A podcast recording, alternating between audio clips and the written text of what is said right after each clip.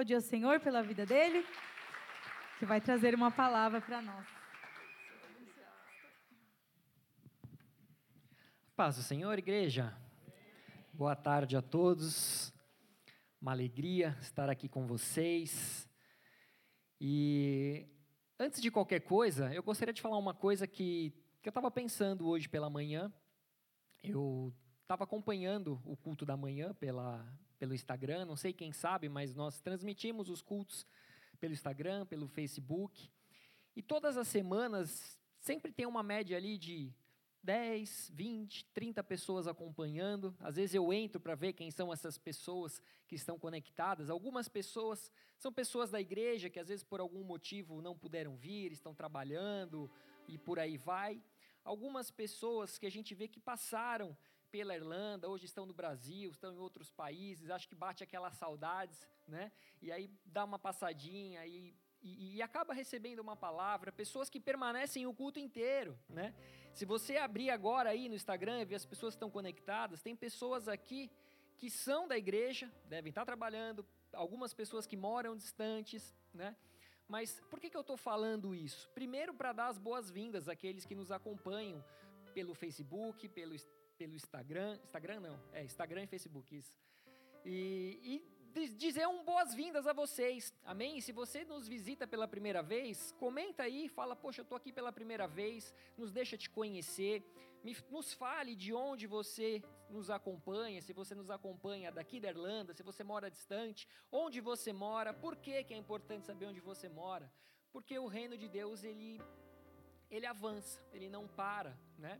E, enfim, se eu sei que você está em alguma cidade específica, nós vamos orar por essa cidade, para que você não nos acompanhe unicamente online, mas para que nós tenhamos um ponto de pregação na sua cidade, em nome de Jesus, eu creio nisso. Amém? Ó, oh, tem gente lá no fundo que veio de longe, lá de Virgínia, né? Glória a Deus. Então, eu creio que, que em breve nós teremos uma igreja em Virgínia, uma igreja, né? Cadê o pessoal de Drógueda? Tem aí não, o pessoal de Drógueda? Olá, pessoal aqui, a William, mamãe, né?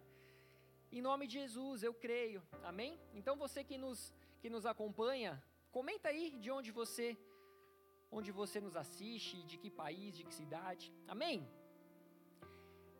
E igreja, na semana retrasada, eu ministrei aqui e eu queria continuar a ministração daquela semana, né? O pela de que me cobrava, às vezes, pô, pastor, você não faz aí umas, umas séries e tal? Eu falei, ah, não é meu estilo, né? Mas às vezes Deus faz essas coisas, né? E, e eu falei bastante sobre o fogo, eu não sei quem estava aqui, eu vou dar um resumo bem rápido, né? Mas Deus falou muito comigo a respeito de um vulcão, né? Um vulcão em erupção, onde aquele mesmo fogo, né, aquela mesma lava, né, que, que, que, sai daquele vulcão, né, ele, ao mesmo tempo que ele pode gerar um grande desastre, né, eu comentei sobre a ilha de Lanzarote, quando nós viajamos para lá, uma ilha da Espanha, e que a, a mesma, o mesmo vulcão, né, que, que trouxe destruição um período, né, hoje aquela, aquele local é um local extremamente turístico, por quê? Exatamente pela, pela transformação que houve naquele local, né, por causa daquele vulcão. E então nós falamos qual que é o fogo que queima dentro de cada um de nós, né? Esse fogo ele tem aquecido, ele tem iluminado, né? Ou esse fogo ele tem queimado, matado, gerado morte. A nossa boca fala o que o nosso coração está cheio, né? E a nossa boca, a nossa língua tem o poder de gerar vida ou morte. Né? Muitas vezes nós falamos palavras ofensivas, nós falamos palavras agressivas, né?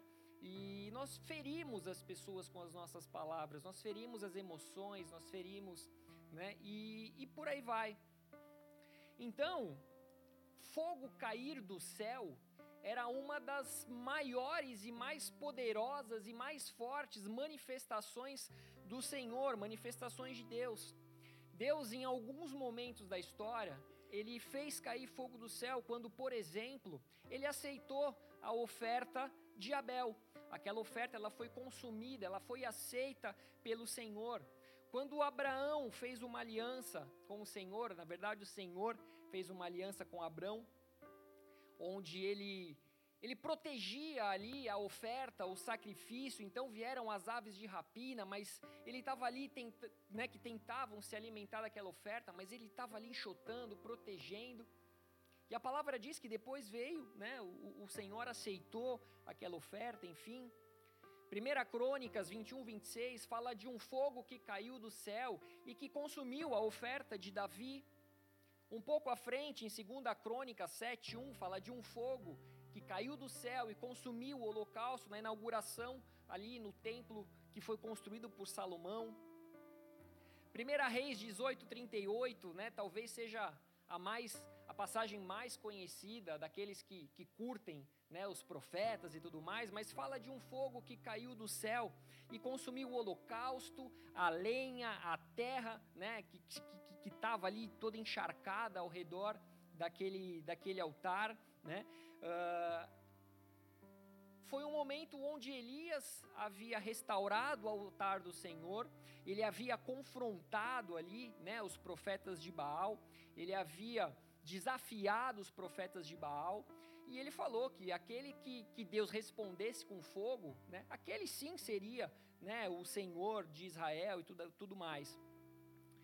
E igreja querida e amada, é, eu estava conversando aqui com algumas pessoas aqui na igreja há uns dias atrás, e sinceramente eu não lembro exatamente o que nós estávamos falando, mas nós estávamos conversando. E eu comentei que toda autoridade é instituída por Deus. E nesse momento, uma pessoa com uma dúvida que era genuína, não foi ninguém querendo causar, mas uma dúvida genuína. Essa pessoa contestou, dizendo que nem sempre, né, todas as autoridades eram delegadas por Deus, né, ou que fossem da vontade de Deus. Então eu quero te convidar a abrir a palavra em Romanos 13, nós vamos ler o versículo 1 e 2.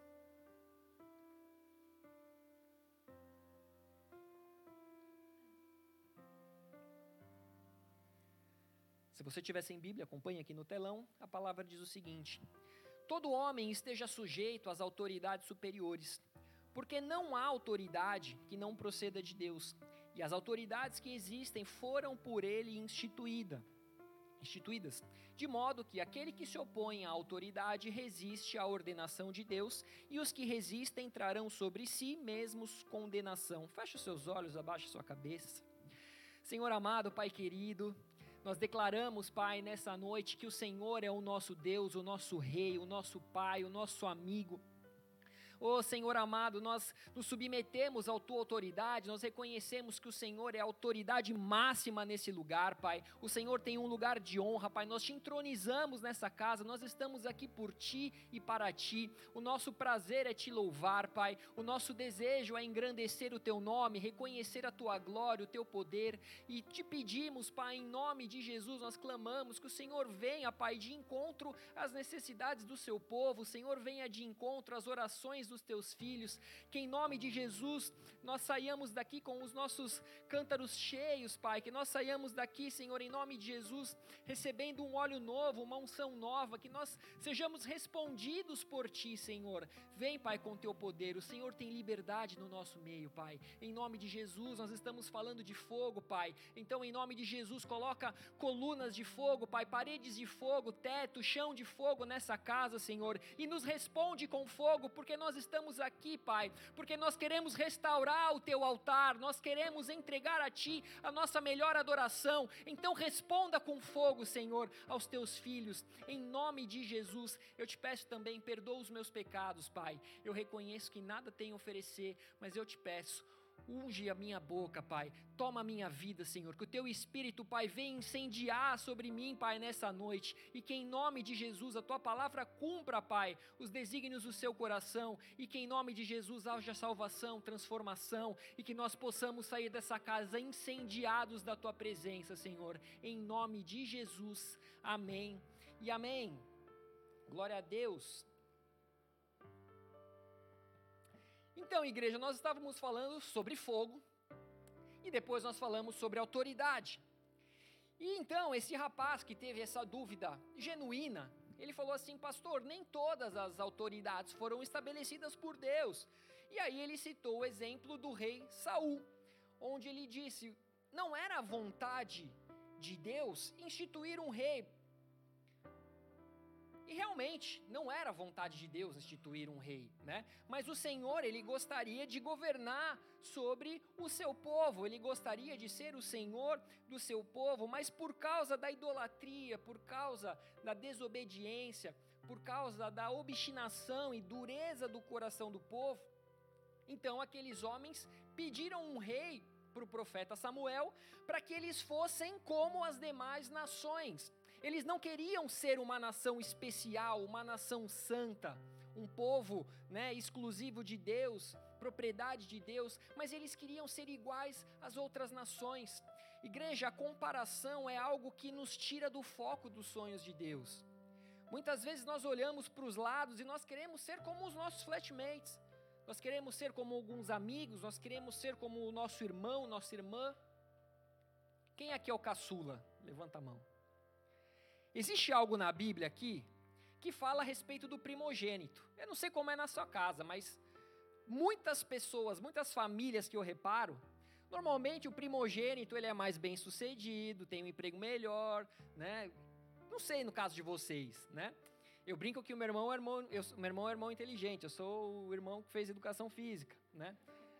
Olha que mancada, tem gente que fez educação física e vai achar que eu tô chamando de burro. Ó, já me olharam feio ali no fundo, ó. Não é isso que eu estou dizendo. Mas é como a família via. Né? Ah, um é economista, outro ah, fez educação física. Mas ele era o irmão inteligente, ele é o irmão que sempre teve empregos em multinacionais e tal. E do, houve um tempo que eu ganhava mais do que o meu irmão, mas eu trabalhava igual um camelo. Precisava trabalhar muito para ganhar bem. E ele simplesmente soltava um currículo, bem empregado, segunda a sexta, e eu trabalhava de final de semana. Mas enfim, estava falando das comparações. As comparações nos roubam dos planos de Deus para as nossas vidas. Muitas vezes nós olhamos para o irmão do lado, ah, eu queria ser como ele, eu queria ter o que ele tem, eu queria falar como ele fala, eu queria ter um emprego como ele tem. E a nação de Israel olhou para outros povos, e no momento que eles olharam para outros povos, no momento que eles quiseram ser como aqueles povos, eles abriram mão daquele que era o rei dos reis, para pedir por um rei, clamar por um rei que era mortal. Um rei que seria falho, um rei que pediria a eles para que pagassem impostos, um rei que faria deles trabalhadores e por aí vai. E então, naquele tempo, Deus reinava e governava sobre a nação de Israel. Mas ele fazia isso através de líderes, através de juízes. E enquanto o povo buscava e andava com Deus, eles eram abençoados, eles prosperavam. Só que quando eles se afastavam de Deus, quando eles caíam na idolatria, quando eles caíam no pecado, eles eram então dominados por outros povos. Estou falando muito rápido? Ok. A vontade de Deus era que o povo de Israel fosse um reino de sacerdotes, um povo, uma nação santa, né? um povo que seria conhecido, que seria visto como um referencial para as demais nações. Olha o que a palavra diz, né? olha o que o Senhor diz a Moisés no Monte Sinai, em Êxodo 19, 5, 6. Agora, pois, se diligentemente ouvirdes a minha voz e guardardes a minha aliança, então sereis a minha propriedade peculiar dentre todos os povos, porque toda a terra é minha. Vós me sereis reino de sacerdotes e nação santa. São estas as palavras que falarás aos filhos de Israel. Então nós precisamos saber e entender que o desejo de Deus era que os israelitas temessem e se submetessem a Deus como seu Senhor e Rei, que eles temessem e reverenciassem a Deus como Senhor e Rei. Inclusive nos tempos de Moisés, quando Moisés subiu ao Monte Sinai, né? Nós, você cantou aqui, né? Sobre subir o monte. Cantou, não cantou? Como que é o louvor? Você lembra? Estou su... Quer que eu querem que eu cante? Não o Monte Santo de Sião, né? Tá rindo por quê aí, Maís, olhando para baixo? A Maís olha para baixo e cai na gargalhada.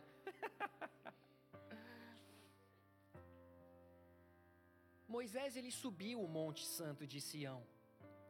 Moisés ele não teve medo de se encontrar com o Senhor.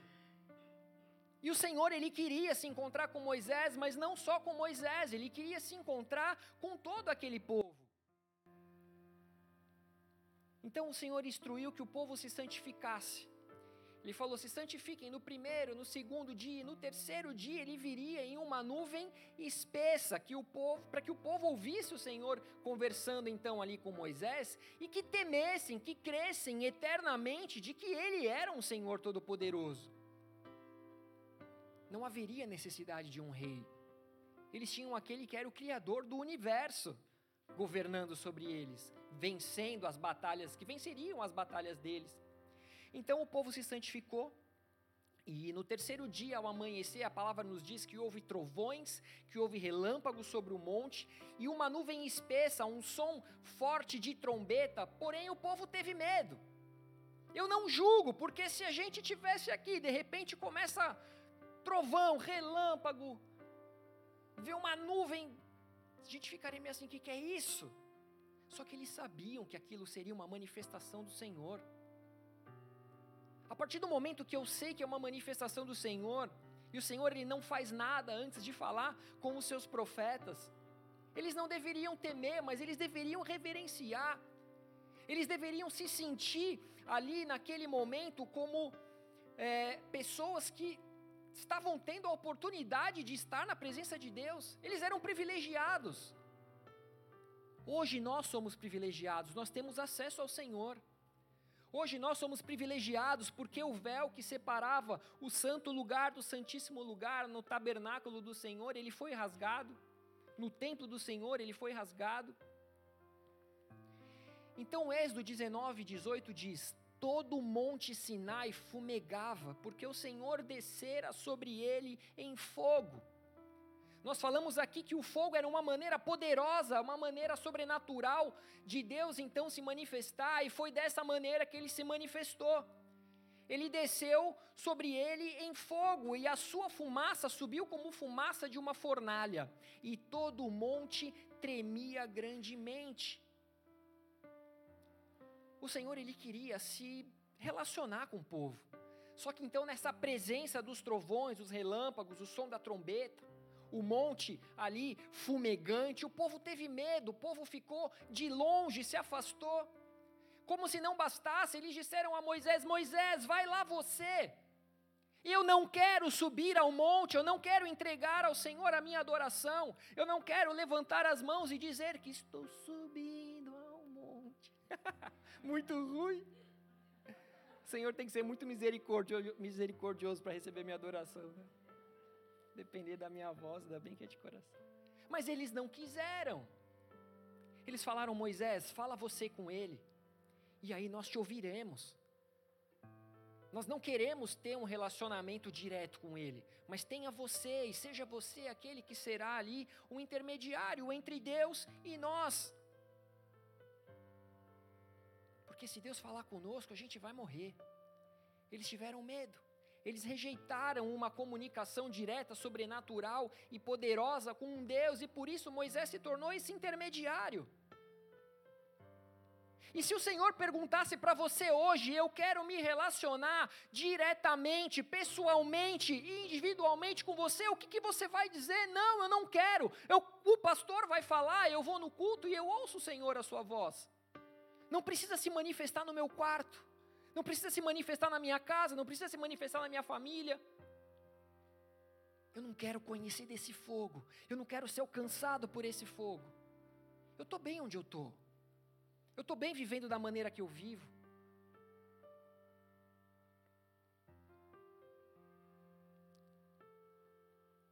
E foi assim que Deus começou então a se manifestar através de juízes, através de líderes. Só que nos tempos de Samuel, quando ele Samuel envelheceu, ele tinha dois filhos que ele instituiu ali como juízes de Israel. Só que a palavra diz que os filhos de Samuel, eles não andavam nos mesmos caminhos do pai. Eles não eram íntegros como o pai, não eram retos como o pai. Eles não buscavam a presença de Deus, eles não tinham temor de Deus assim como o pai. Só que eles se perderam na avareza. Eles passaram a aceitar suborno, eles passaram a julgar injustamente as causas de uma maneira onde egoístamente, certo falar assim? Egoístamente? Diferente, né? De maneira egoísta, eles acabavam julgando de acordo com as suas necessidades, as suas vontades. E por esse motivo o povo pediu a Samuel que os desse um rei. Samuel ficou desesperado: como assim? Vocês não sabem o que vocês estão falando? Nós temos o Rei dos Reis governando sobre nós. Quantas pessoas aqui têm buscado em fontes humanas solução dos seus problemas? Talvez você tenha a solução dos seus problemas no vício, achando que o vício ele vai tirar a tua dor, que o vício vai acabar com a tua tristeza, com o vazio que existe dentro de você. Outras pessoas estão buscando algo nos jogos, ah, porque o vício do jogo pode resolver o meu problema financeiro. Outras pessoas buscam em leitura de horóscopo, leitura de mão, e por aí vai. E aí você confia a tua salvação a homens que são pecadores como você, que são injustos como você, e deixa de buscar aquele que é criador aquele que pode todas as coisas. E aí Deus disse a Samuel: unge um rei. Dê a eles então um rei que governe sobre eles, porque o povo não está rejeitando você, o povo está rejeitando a mim. Não era o sonho, não era a vontade de Deus que eles tivessem um rei. O Senhor, ele queria governar sobre o povo. Inclusive, o Senhor falou: avisa que eles vão ter consequências. Eles vão se tornar servos do rei, eles vão pagar impostos, eles vão lutar batalhas, mas então Saul foi escolhido por Deus. E Deus ele não erra quando ele institui uma autoridade. Deus não errou quando ele colocou Saul como rei. Só que infelizmente, muitas vezes o homem ele se corrompe por causa do poder. O erro não estava no Saul escolhido por Deus, mas o erro foi no Saul que decidiu andar sozinho e se governar sozinho e governar a Israel sozinho, sem o próprio Deus, sem o próprio rei. Voltando ao início, toda autoridade é instituída por Deus e sim, nós precisamos nos submeter a elas. Todos nós exercemos alguma posição de autoridade nessa vida. Existem autoridades governamentais, espirituais, familiares. Os pais são autoridades sobre os seus filhos. Segundo a Bíblia, o marido é autoridade sobre a esposa. Um presidente é autoridade sobre a nação. Uma professora, um professor é autoridade sobre os seus alunos. Os policiais, os bombeiros, são autoridades sobre o povo. E sejam essas autoridades boas ou ruins, esteja você satisfeito ou não, elas foram instituídas por Deus e é a nossa função nos submeter até que isso não, até que isso vá contra a palavra de Deus. Mas acima de todas as coisas, é nosso dever como cristão orarmos por essas autoridades, apresentarmos diante do Senhor, clamar pela sabedoria de Deus, clamar pelo Espírito Santo que convence de todo pecado, justiça e juízo sobre a vida delas e sobre a nossa também, né? Mas todos nós temos uma posição de autoridade, seja na sua casa, seja no seu trabalho, seja aqui na igreja. Em último caso, você é autoridade sobre a sua vida, você lidera a sua vida. Você tem um poder de decisão sobre a sua vida. Você tem o livre arbítrio para fazer escolhas.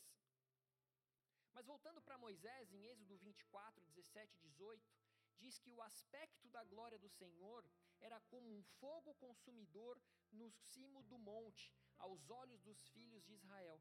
E Moisés, entrando pelo meio da nuvem, subiu ao monte, e lá permaneceu 40 dias e 40 noites. Foi nesse tempo, quando Moisés estava ali, né, no, no, no monte, que Deus pediu para que Moisés construísse um santuário, um tabernáculo, um lugar santo ao qual ele pudesse habitar. um local onde eles chamavam de a tenda do encontro, tabernáculo. E ali Deus ele viria para habitar no meio do povo. O desejo de Deus não era apenas se manifestar ao povo através de trovões, de relâmpagos, não era gerar medo neles, não era causar afastamento deles, bem pelo contrário. O Senhor ele queria estar no meio do povo, queria sair ali do lugar de glória e estar no meio do povo e manifestar sua glória no meio deles. Então ele estava dizendo para Moisés: Eu vou descer do céu e vou habitar em meio ao povo. Eu vou me manifestar de dentro do tabernáculo. Então Deus deu todas as coordenadas de como seria o tabernáculo, internamente, externamente. Ele descreveu detalhadamente como deveria ser feito cada um dos utensílios que teriam ali dentro do tabernáculo. Arão, irmão de Moisés, ele é levantado como sumo sacerdote, seus filhos como sacerdotes, todos ali, né, da tribo de Levi. Eles seriam então responsáveis para servir no templo, servir no tabernáculo e depois no templo. Então eles eram responsáveis por realizar os rituais religiosos, oferecerem sacrifícios, cuidar de todo tipo de questões sagradas do culto a Deus. Tabernáculo era constituído por uma região interna e uma região externa. Essa parte externa, que era cercada né, por. Como é, como é que chama? Como é que chama? Tipo cortinas, é. Tinha uma parte externa ali que chamava átrio.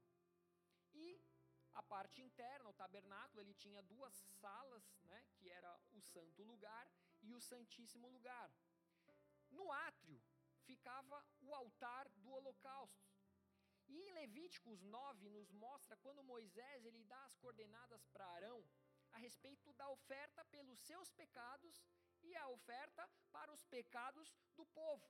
E no fim do ritual, né, conforme Deus havia instruído, a palavra diz que Moisés e Arão, eles entraram na tenda da congregação e saindo, eles abençoaram ali todo o povo. E a palavra diz que a glória do Senhor apareceu a todo o povo. Versículo 24: E eis que, saindo fogo de diante do Senhor, consumiu o holocausto e a gordura sobre o altar o que vem do povo jubilou e prostrou-se sobre o rosto. Ou seja, mais uma vez ali eles estavam vendo uma demonstração real e sobrenatural da presença de Deus. O homem não pôs a mão, o homem não fez nada, o homem só clamou a Deus que Deus fizesse, e Deus, ele é capaz de todas as coisas. E Deus respondeu aquela oração. Só que aquele fogo não poderia se apagar do altar do holocausto. Levítico 6, 12, 13 diz: O fogo, pois, sempre arderá, mas o sacerdote acenderá lenha nele cada manhã, e sobre ele porá em ordem o holocausto, e sobre ele queimará a gordura das ofertas pacíficas. O fogo arderá continuamente sobre o altar, não se apagará. Ou seja, o sacerdote ele tinha essa responsabilidade de fazer com que aquela chama permanecesse acesa. Então ele precisava ir ali todos os dias, né? ele precisava retirar aquelas cinzas, ele precisava colocar a lenha ali no altar, ele precisava fazer com que aquela chama continuasse viva, ele tinha essa responsabilidade. E uma outra oferta que Deus tinha instituído para que fosse feita pelo sacerdote era oferta de incenso. Vocês estão entendendo? Vocês estão aqui? final a gente tenta costurar tudo e ver se dá alguma coisa, tá bom? Vai dar tudo certo, fica tranquilo. Dentro do, dentro do tabernáculo, no lugar santo, que era a primeira, né, a, a, o primeiro quarto ali, né, do, do santo do, do tabernáculo, havia então o altar do incenso. Em Êxodo 30 fala a respeito do altar do incenso, e no versículo 7 e 8 diz: Arão queimará sobre ele o incenso aromático. Cada manhã, quando preparar as lâmpadas, o queimará. Quanto ao crepúsculo da tarde, acender as lâmpadas, o queimará. Será incenso contínuo perante o Senhor pelas vossas gerações. Ou seja, todos os dias, pela manhã e no crepúsculo da tarde, Arão precisaria ir lá e oferecer esse incenso ao Senhor. esse incenso ele precisava também ser feito segundo exatamente as orientações do Senhor. Então ele era feito com especiarias aromáticas. Como que fala especiarias aromáticas em inglês? Rapaz, me perdoa, Fê. Versículo 37 e 38. A palavra diz o seguinte: Não o fareis para vós mesmos, santo será para o Senhor. O homem que fizer tal como este para cheirar será extirpado do seu povo. Quem gosta de usar perfume aí? Quem está cheiroso aí, levanta a mão. Pensa o seguinte: você aprendeu uma fórmula mágica, mágica não, né? Uma, uma, uma fórmula top do perfume mais cheiroso do planeta. E você tem essa fórmula, está na sua mão. Só que Deus fala assim: essa fórmula não é para que você use para você. Essa fórmula é santa. Essa fórmula é para mim. É para que seja para que seja oferecida dentro do tabernáculo. É mais ou menos isso. Estão aqui? Ou seja, vocês poderiam usar o perfume? Não. E para que vocês não pensem que eu estou falando em algo muito distante, só nos tempos de Moisés, no Antigo Testamento, a gente pode ler isso no Novo Testamento. Quando a palavra fala sobre Zacarias, antes ainda do nascimento de Jesus, em Lucas 1, de 8 a 10, diz o seguinte: Ora, aconteceu que, exercendo ele diante de Deus o sacerdócio, na ordem do seu turno, coube-lhe por sorte, segundo o costume sacerdotal, entrar no santuário do Senhor para queimar o incenso. E durante esse tempo, toda a multidão do povo permanecia da parte de fora orando. Ou seja, a mesma coisa que Deus havia instruído Moisés, que Arão, como sumo sacerdote ali, né, fazia todos os dias, todas as manhãs, todas as tardes. Zacarias, agora no Novo Testamento, ele estava exercendo essa mesma função. Era dia dele, ele era um levita, ele era um sacerdote, ele estava ali então, né? Ele foi queimar o incenso ao Senhor. Só que onde eu estou querendo chegar com toda essa explicação? Eu estou tentando te explicar que todos nós exercemos uma autoridade. Lembra que toda autoridade foi estabelecida por Deus? Lembra que todos nós temos autoridade, mesmo que seja só de nós mesmos? Mas existe uma autoridade sobre você, você é um sacerdote. Números 3, 2 diz que os filhos de Arão foram ungidos sacerdotes e consagrados para oficiar como sacerdotes. Assim como em 1 Pedro 2,9 diz que nós somos raça eleita, sacerdócio real, nação santa, povo de propriedade exclusiva de Deus, a fim de proclamardes as virtudes daquele que vos chamou das trevas para sua maravilhosa luz. Ou seja, a palavra diz que nós somos alcançados pela misericórdia de Deus, a fim de proclamar as virtudes daquele que nos chamou, que nos tirou das trevas, que nos trouxe para a maravilhosa luz. Só que a palavra nos diz também lá em Levítico 10, que Nadab e Abiú, os filhos de Arão, tá ficando complicado, difícil de entender, não? Não. Nadab e Abiú, eles eram filhos de Arão. E a palavra diz que eles tomaram cada um o seu incenso, o seu incensário e puseram nele fogo. E sobre este incenso e trouxeram fogo estranho perante a face do Senhor, o que lhes não ordenara. Ou seja, toda vez que o incenso, toda vez que o, o, o a oferta de incenso né, era feita ao Senhor,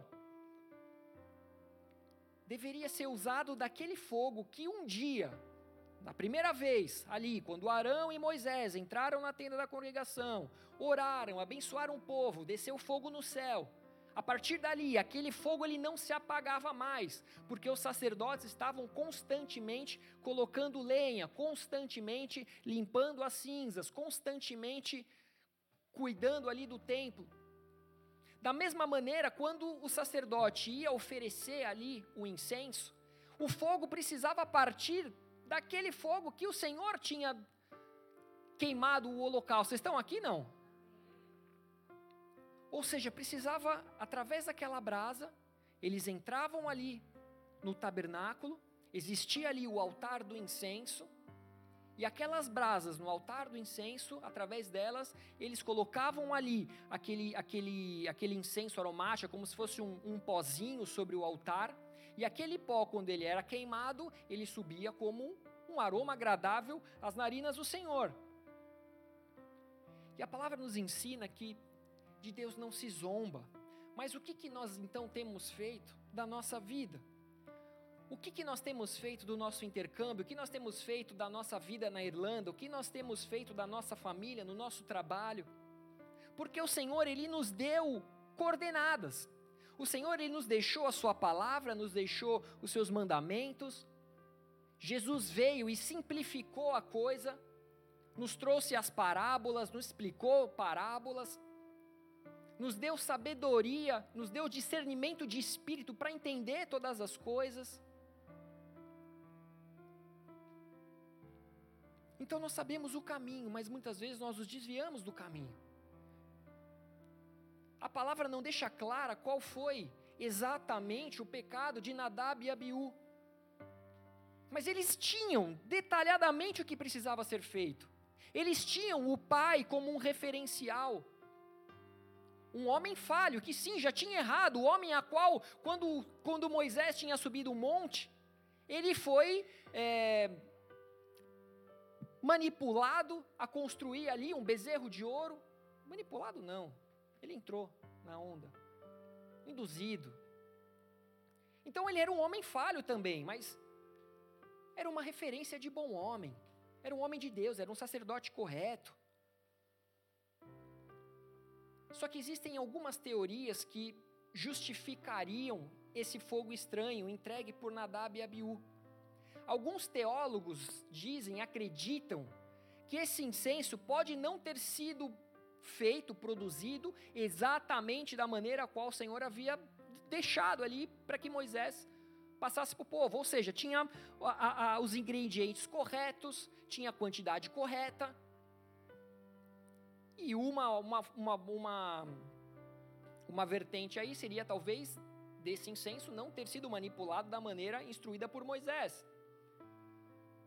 Um segundo motivo pode ter sido que o fogo proveniente, né, uh, para que fosse queimado o incenso, talvez não tenha sido saído daquele fogo ao qual não deveria se apagar jamais. Talvez tenha sido um outro fogo, talvez tenha sido de outro lugar. Talvez a oferta tenha sido feita no momento errado, sem temor. Sabe quando você tem o seu horário ali que você fala assim: meu, esse é meu horário de orar, meu horário com Deus. Só que por algum motivo você marcou algo com alguém e você teria que sair dez minutos mais cedo, ou você teria que orar um pouquinho mais tarde. Tudo bem, tá, gente? Isso acontece. Às vezes a gente precisa fazer isso, né? Não vamos ser religiosos. Ah, não, se eu não orar. Uma vez eu ouvi uma história assim, não lembro quem é, espero que não esteja aqui. Mas eram, eram duas pessoas que estavam orando e se não ligasse no horário exato, tipo, a pessoa ficava brava, não, porque passou o horário e tal, e não sei o quê. E... Às vezes acontecem imprevistos, né? Deus não vai ouvir tua oração se for 10 minutos depois, 10 minutos antes, né? Mas talvez eles tenham feito isso no momento errado. Talvez eles tenham assumido uma função que era unicamente do sumo sacerdote de entrar no Santíssimo Lugar. Talvez eles tenham ido lá dar uma uma olhadinha, o que, que será que tem aqui? E muitas vezes nós fazemos isso, a gente quer colocar o nosso nariz onde a gente não é chamado. A gente quer criticar o que a gente não foi chamado para fazer, a gente quer julgar o que a gente muitas vezes não faria melhor. A gente quer falar daquilo que a gente não sabe. A gente quer falar daquilo que nós nunca fizemos. E talvez eles tenham feito isso, eles tenham colocado o nariz onde não era para eles colocarem ou até eles poderiam estar sobre uma influência alcoólica, poderiam ter tomado um, um negocinho antes. Só que, no, porque no versículo 9 diz, a respeito dos deveres dos sacerdotes, né? Vinho ou bebida forte, tu e teus filhos não bebereis quando entrares na tenda da congregação, para que não morrais. Estatuto perpétuo será isso entre as vossas gerações. Ou seja, eles foram ali oferecer incenso e eles foram consumidos pelo Senhor. Eles morreram. Talvez eles estivessem embriagados. Existem algumas hipóteses e não importa. Não importa o nome do meu pecado, não importa o nome do seu pecado, o que o Senhor espera de cada um de nós é uma transformação a qual nós possamos entrar na presença dEle limpos, santos, puros, arrependidos. Mas, igreja, algo que eu gostaria de esclarecer a respeito desse incenso é que ele também é relacionado na Bíblia com as orações. Salmo 141, o salmista diz: Suba a tua presença a minha oração como incenso, e seja o erguer das minhas mãos como oferenda vespertina. A oração ela pode ser entendida como uma oferta de incenso. O Senhor espera que todos nós ofereçamos essa oferta a Ele todos os dias. Você não precisa ter a hora marcada, mas o Senhor Ele espera por você todos os dias, na viração do dia, ele ia lá se relacionar com Adão e Eva. E todos os dias ele está aguardando que você pare e olhe para ele, Senhor, está aí, vamos conversar. Tem dia que você perde a linha, só quer pedir. Tem dia que você está mimadinho, murmurando de tudo, reclamando de tudo. Mas ele está ali. Ele está ali, com os ouvidos atentos a te ouvir. Ele responde.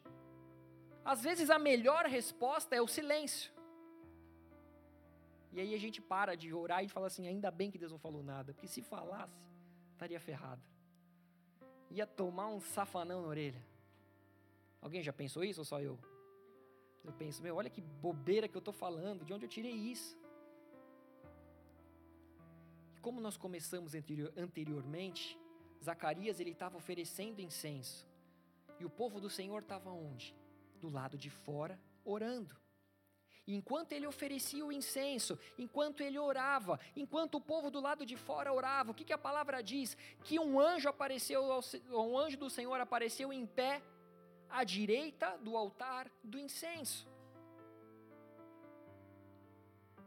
Mas então, entendendo que você faz parte de uma nação santa, entendendo que você é um sacerdote, a oração precisa, pra, precisa ser para nós como aquele incenso que era queimado continuamente. Continuamente. Eu sei que para muita gente isso pode ser algo muito simples e repetitivo. Mas eu sei que também para muita gente a falta de oração ela é constante. E se eu estou falando isso agora e eu tenho paz extrema no meu coração, eu creio que é a palavra de Deus para nós hoje.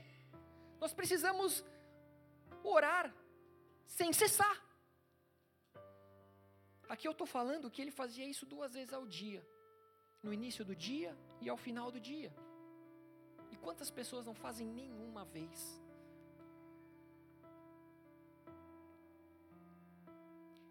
Essa precisa ser uma verdade para todos nós. Ontem eu postei no Instagram, não sei quem viu, mas eu postei no Instagram um stories falando como seria, né? Como seria se a gente tratasse a Bíblia como a gente trata o celular. Alguém já parou para pensar nisso? Como que seria a sua vida se você olhasse para a tua Bíblia com o mesmo amor que você olha para o seu celular? Aí o videozinho começa como? A mulher acorda, né, na cama, primeira coisa que ela faz, ela pega a Bíblia. Aí ela lê um pouquinho de Bíblia, a primeira coisa que ela faz. Aí ela levanta, vai tomar um café da manhã. Enquanto ela toma um café da manhã, a Bíblia está aberta aqui do lado.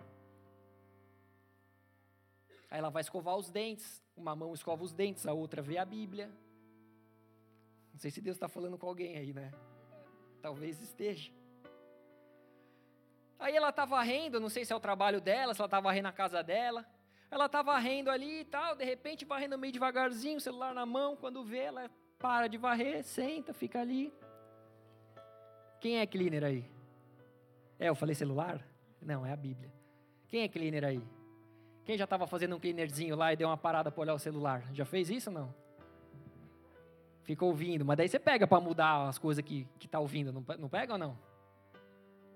Quando acaba uma coisa, uma música, ou ouvi na Bíblia. Ah, mas você é muito crente. Glória a Deus. Aplauda ao Senhor pela vida da nossa irmã.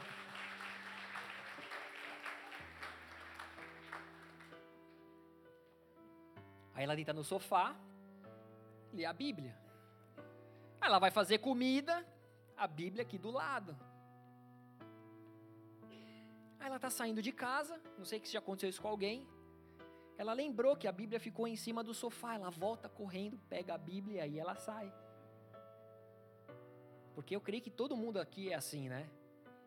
Não consegue sair de casa sem a Bíblia. Quem consegue sair de casa sem o celular? Levanta a mão aí. Que não fica incomodado. Vocês não ficam incomodados se esquecer o celular? Não? Fica. É, então, quem não fica incomodado quando sai sem o celular? Só uma agora. Você também, fica tranquila.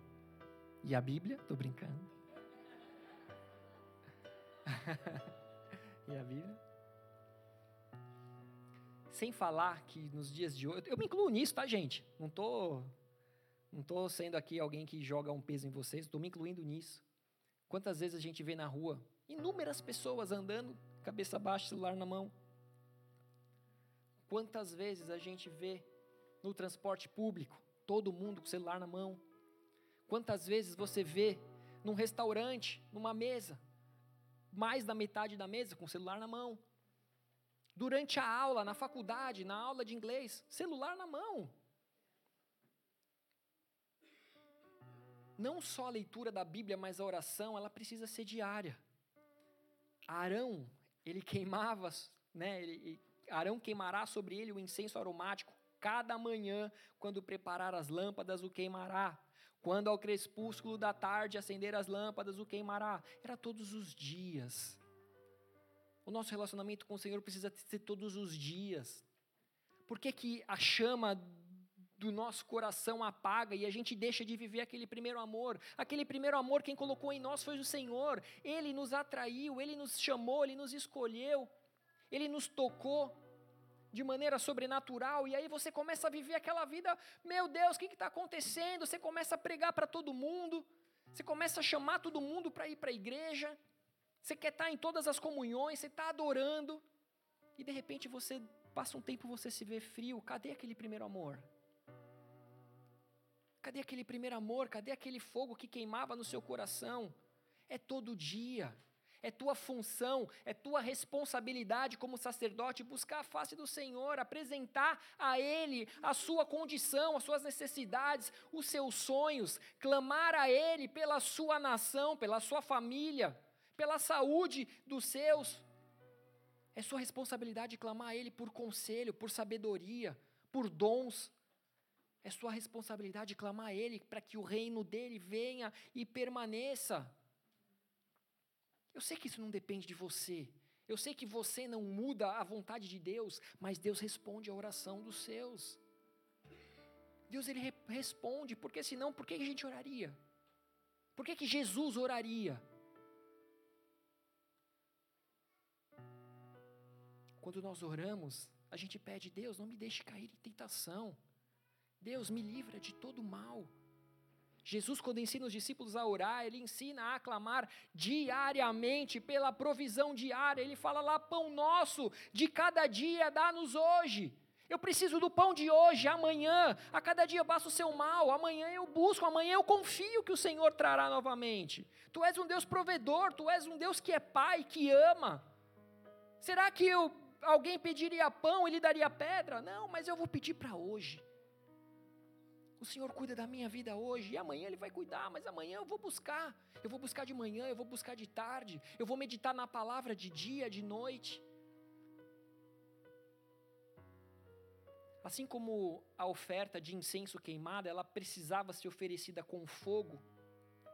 E esse fogo, como nós falamos, era o fogo que havia sido acendido por Deus no altar do holocausto o qual as brasas precisavam permanecer acesas no altar do incenso. O incenso, as orações, elas devem ser oferecidas por nós, mas o Senhor, ele foi aquele que acendeu primeiramente em nós esse fogo.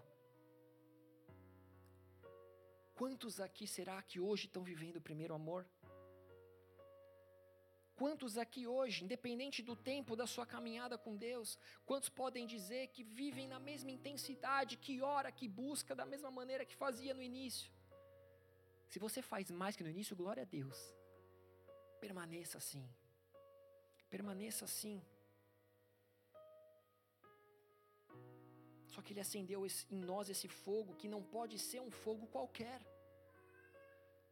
Não é um fogo qualquer, é um fogo que vem do Senhor, e o fogo que vem do Senhor é o fogo que vem para transformar, é o fogo que vem para aquecer, é o fogo que vem para te purificar, é um fogo, um fogo que vem para te tornar santo, para te tornar um referencial.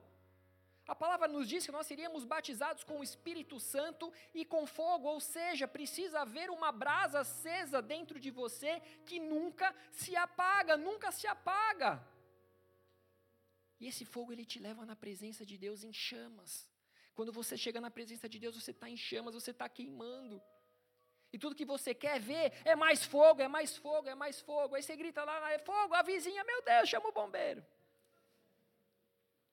uma tentativa de piada mal sucedida. Que não foi pensada, foi assim, né?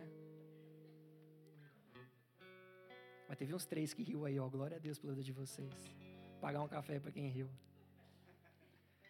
Esse fogo ele já existe dentro de você. Esse fogo ele não está adormecido como aquele vulcão mas existe um fogo dentro de você e não pode ser apagado, porque ele não é um fogo qualquer, mas ele representa a obra e a figura do Espírito Santo. O Espírito Santo, ele se move em você, ele se manifesta através de você.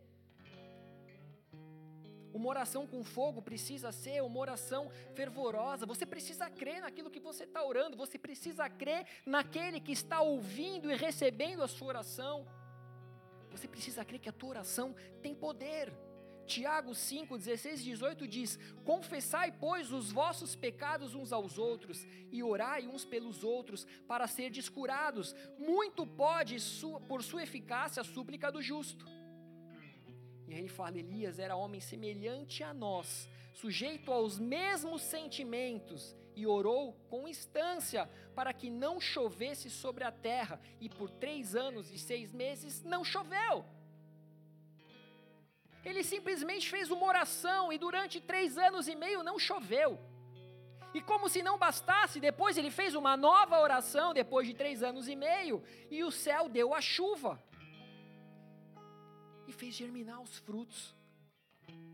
E esse foi o mesmo que orou e pediu para que Deus mandasse fogo do céu para consumir o sacrifício. Ah, pastor, mas eu não sei como orar. Eu também falei sobre isso recentemente. Tudo que você precisa fazer é pedir o auxílio do Espírito Santo e falar com Deus. Romanos 8, 26, 27. Também o Espírito semelhantemente nos assiste em nossa fraqueza porque não sabemos orar como convém, mas o mesmo Espírito intercede por nós sobremaneira, com gemidos inexprimíveis, e aquele que sonda os corações sabe qual é a mente do Espírito, porque segundo a vontade de Deus é que ele intercede pelos santos. Ou seja, ele intercede por você. Ele intercede ao seu favor, ele se move em você. E é por isso que você precisa se manter cheio dele, é preciso que você precisa se manter em chamas. Nós precisamos buscar a viver uma vida de oração combinada com fogo, direção, fervor, favor do Espírito Santo.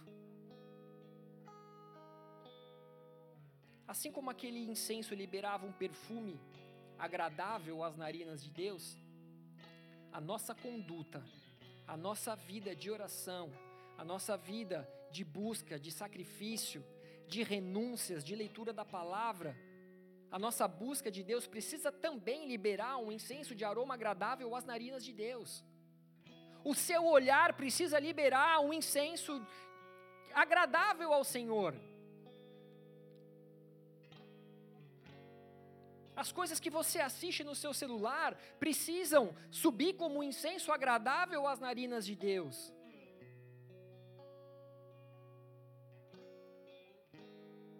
Marcos 14 fala sobre uma mulher que na casa de Simão, o leproso, ela trouxe um vaso de alabastro com um preciosíssimo perfume de nardo puro. Então ela foi, quebrou aquele alabastro, derramou o bálsamo sobre a cabeça de Jesus. Aquilo era caríssimo. Naquele momento, Judas Iscariotes, inclusive, a julgou. Ele falou: Meu, Aquele, esse perfume ele é caríssimo, poderia ter sido vendido. Esse dinheiro poderia ajudar inúmeros pobres. Só que aquela mulher, ela não poupava esforços, ela não poupava sacrifício, ela não poupava recursos, não poupava tempo, não poupava nada se fosse para produzir um aroma agradável às narinas do Senhor. E muitas vezes nós fazemos muitas coisas para os homens. Nós honramos aos homens, nós pagamos os impostos aos homens. Isso é certo, dê a César o que é de César mas dê a Deus o que é de Deus. Qual é o aroma agradável que você tem produzido com a tua vida para o Senhor? O que você tem aberto mão, o que você tem entregue? Aquela mulher, ela não foi repreendida por Jesus, bem pelo contrário, ela, ela ouviu que ela havia praticado uma boa ação. O mesmo é com a sua oração. Você não é louco, você não fala sozinho, você não está desperdiçando tempo. Você não está falando sozinho, mas a oração nos leva a permitir que Deus escreva uma história através das nossas vidas. Naquele momento, quando ela entregou aquele nardo, aquele, aquele, aquele, aquele perfume de nardo puro, naquele momento ela estava permitindo que a história dela fosse escrita pelas mãos de Deus. Marcos 14, 9 diz: Em verdade vos digo: onde for pregado em todo o mundo o evangelho, será também contado o que ela fez para a memória sua. Quantos anos se passaram e a memória dela está aqui, ó, viva no nosso meio, queimando no nosso meio, cheia de chamas aqui, ó, queimando. O que ela fez tocou o coração de Jesus. Ela empesteou aquele local com um cheiro, um cheiro bom, um perfume bom, agradável. Quando a gente apaga as luzes, quando a gente fecha os nossos olhos durante um culto, será que a gente está produzindo esse mesmo aroma? Ou será que nós estamos na internet? Será que nós estamos pensando em outra coisa? Será que nós estamos respondendo o Instagram, o Facebook, o WhatsApp? Que você tem feito para produzir um agradável perfume ao Senhor? Qual que é a memória que terão de você? Qual é a significância da tua vida hoje? Você pode ganhar o mundo, mas você pode perder a sua alma. E o que, que adiantou? Quais serão os frutos dessa memória? Essa mulher, ela gera frutos até hoje. Essa mulher, ela é, ela é ministrada nos quatro cantos do mundo. É certo falar quatro cantos do mundo, não?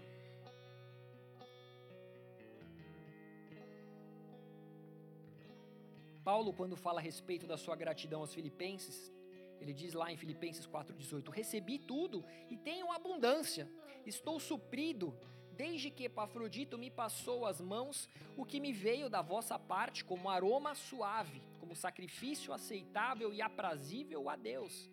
Ou seja, aquele povo havia enviado recursos para que ele pudesse continuar seguindo, ministrando, plantando igrejas. Como eu disse, nós sabemos agradar e honrar os homens, assim como nós sabemos honrar e agradar a Deus. Mas muitas vezes a gente não quer quebrar o vaso de alabastro a gente não quer entregar o melhor que a gente tem. Muitas vezes a gente retém. Porque a gente pode pensar, não, eu vou segurar isso aqui, eu não vou dar para Deus esse tempo. Eu não vou dar esse tempo porque nesse tempo eu posso jogar futebol. Eu não vou dar esse tempo porque nesse tempo eu posso ir no salão de beleza. Não, eu não vou dar esse tempo porque nesse tempo eu posso comer em algum restaurante. Não sei, qualquer coisa. Qual que é o tempo qual que é aquilo que é precioso para você que você algum dia deixou de dar para Deus? Por último, essa oferta de incenso ela foi instituída por Deus. Se Jesus é o foco das nossas vidas, se nós somos imitadores de Cristo, se nós somos cristãos, se cremos que Ele é o único caminho que nos leva ao Pai, se cremos que Ele é o nosso único Senhor e Salvador, o nosso Redentor, o Autor e Consumador da nossa fé, nós precisamos entender que oração foi instituída por Ele.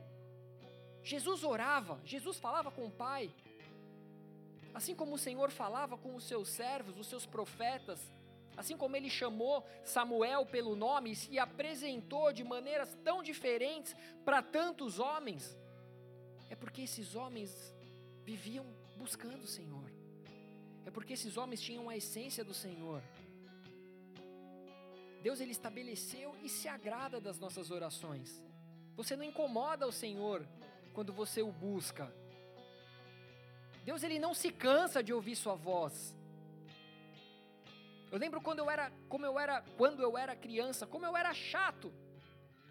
Eu queria uma motinho e eu pedia para o meu pai todos os dias uma motinha. Quem estava aqui quando eu preguei da motinha? Bater, bater é preciso usar. Pedi, pedi, dar-se usar. Eu pedi, eu bati, eu busquei. As nossas orações não podem mudar quem Deus é, nem mudar a essência de Deus, mas o Senhor responde a oração dos justos. Quando nós oramos na autoridade do nome de Jesus, nós sabemos que esse nome tem poder para curar, nós sabemos que esse nome tem poder para libertar, nós sabemos que esse nome tem poder para transformar. Quando nós temos a fé do tamanho de um grão de mostarda, coisas incríveis podem acontecer. Você só precisa crer, você só precisa viver, você só precisa entregar, você só precisa manter a chama da tua fé acesa. Você só precisa manter a chama da tua busca acesa. Já estou acabando, Apocalipse 8 do versículo 3 ao 5, veio outro anjo e ficou de pé junto ao altar, com um censário de ouro, e foi-lhe dado muito incenso para oferecê-lo com as orações de todos os santos sobre o altar de ouro que se acha diante do trono. E da mão do anjo subiu à presença de Deus a fumaça do incenso, com as orações dos santos. E o anjo tomou o incensário, encheu-o do fogo do altar e atirou à terra e houve trovões, vozes, relâmpagos e terremoto. As orações dos santos estão chegando diante de Deus. As respostas podem ser que não sejam imediatas. Amém? Independente do que você tem buscado, mas elas virão. Elas virão, e quando elas virão, elas virão para transformar. Quando elas virão, elas virão para mudar tudo de lugar. Foi o que aconteceu com Zacarias. Zacarias e sua esposa, sua esposa era estéreo. Eles já eram avançados de idade. E eles tiveram um filho, ela engravidou, Isabel engravidou. Ou seja, não deixe de crer, não deixe a tua fé morrer, não perca as esperanças, não deixe de sonhar, porque Deus é bom e os planos dele são muito maiores do que os nossos. Deus ele não dorme, Deus ele não se esqueceu de você, mas Deus ele está vivo, Jesus Cristo está vivo, está sentado à destra do Pai, Todo-Poderoso. Ele está intercedendo por nós. Ele ouve as nossas orações e ele leva ao Pai. Então não se deixe esfriar. Invista na sua vida de oração. Invista tempo na busca da presença do Senhor. Nunca permita que cesse o aroma agradável às narinas do Senhor. Amém? E para finalizar, 1 Tessalonicenses 5,19: Não apagueis o Espírito Santo do Senhor. Não apagueis o Espírito Santo do Senhor, mas pelo contrário, todas as manhãs, todos os dias, todas as tardes, todas as noites, busque a presença do Senhor, busque os dons do Espírito Santo, busque, simplesmente busque, simplesmente bata, simplesmente peça, peça para que você esteja cheio, cheio desse fogo, cheio desse amor, cheio dessa graça, dessa misericórdia. Peça para que esse poder te envolva. Peça para que Ele venha te cobrir com o seu sangue. Peça para que Ele venha te cobrir com ousadia. Peça para que Ele venha te cobrir com poder. Porque a palavra nos diz lá atrás que Ele viria nos batizar com o Espírito Santo e com fogo. Clame por esse fogo. Clame por esse fogo. Clame em oração. Busque, busque, busque, busque, busque. Feche os seus olhos. Mantenha viva a chama do dom de Deus. Deixe esse fogo queimar dentro de você. Deixa esse fogo consumir as suas impurezas. Lembra, você é nação santa. Você é nação santa, mas a palavra diz que o salário do pecado é a morte. Nós temos a Bíblia, nós temos as orientações de Deus, nós temos a sabedoria de Deus.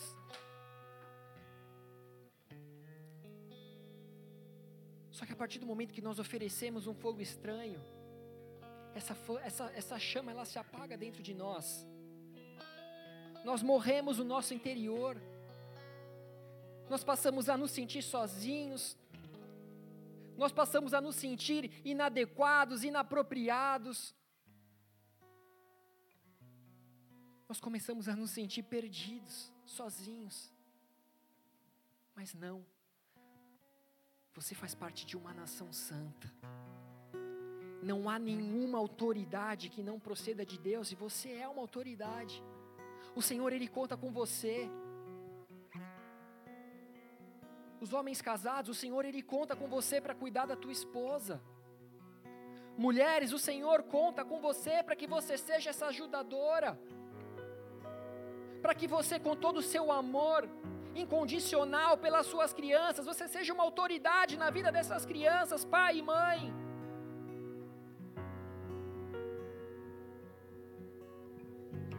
Independente da tua profissão, se você tem um cargo de liderança, existem pessoas que que podem ter uma história mudada através de você, porque elas vão olhar para você como um referencial. O Senhor te colocou onde você está hoje para que você seja um referencial. Elas não precisam de outro supervisor, elas não precisam de outro gerente, eles não precisam de outros chefes, eles precisam olhar para você e ver a luz de Deus em você, para que eles possam se render ao Rei dos Reis. Assim como o povo de Israel não precisava de um rei, essas pessoas não precisam. Muitas vezes a gente trabalha com medo do chefe, Muitas vezes nós nos sentimos à vontade na ausência dele, e fazemos aquilo que não deveríamos fazer.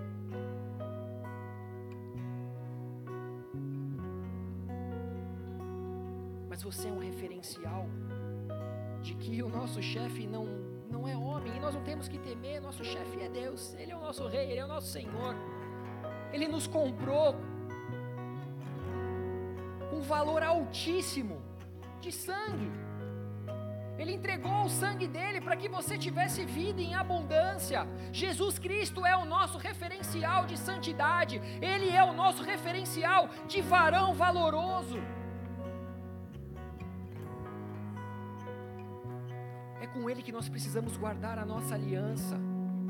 Nós temos uma aliança com ele, uma aliança de sangue. Muito mais poderosa do que uma aliança de fogo, é uma aliança de sangue. Jesus Cristo, ele se esvaziou Assim como o Senhor que queria habitar naquele tabernáculo, Jesus Cristo ele abriu mão de sua glória e ele veio em carne, ele veio em forma humana caminhar no nosso meio. Para que nós pudéssemos ser salvos e para que nós pudéssemos queimar na presença dele, para que nós pudéssemos continuar a obra que ele começou. Ele é fiel para terminar a obra que ele começou, mas ele conta com você. Ele conta com você. não vem, talvez hoje, numa nuvem espessa, mas ele vem através do Espírito dentro de você. E você sente o poder dele de maneira muito mais espessa do que qualquer nuvem, porque você sente ele te enchendo, você sente ele transbordando. Você sente a paz que excede todo entendimento humano, você sente o amor Talvez você tenha sido desprezado por tantas pessoas, rejeitado por tantas pessoas, mas Ele vem e te envolve com seus braços de amor, Ele te diz: Filho, filha, eu te amo. Filho, filha, fica na minha presença. Não deixe esse sentimento, não deixe esse poder, não deixe essa chama se apagar. Porque eu desci, eu desci e vim tabernacular em você não precisa mais nenhum sacrifício, nenhum holocausto. Eu sou o sacrifício perfeito, eu já fiz isso por você. Os seus pecados foram perdoados. Simplesmente tome um novo rumo. Seja transformado. Seja transformado pela mente de Cristo.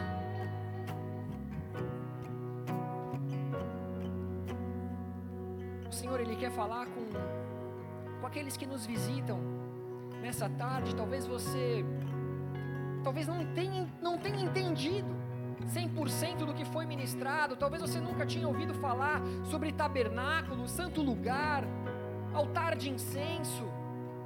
Talvez você não tenha entendido tudo isso, mas você entendeu que existe um Deus que te ama. Existe um Jesus que abriu mão de sua glória. E semelhante a um homem, ele se esvaziou. E ele veio, caminhou entre nós. Ele tomou sobre si uma cruz que pertencia a nós, ele morreu no nosso lugar. E ele quer te encher desse amor. Ele quer te encher desse dessa chama para que você passe a queimar um incenso que subra a Ele como uma oferta agradável, para que você comece a gerar frutos e frutos que permaneçam. Os teus frutos têm um cheiro bom e agradável ao Senhor. Não, não, não desista. Não desista, não pare no meio do caminho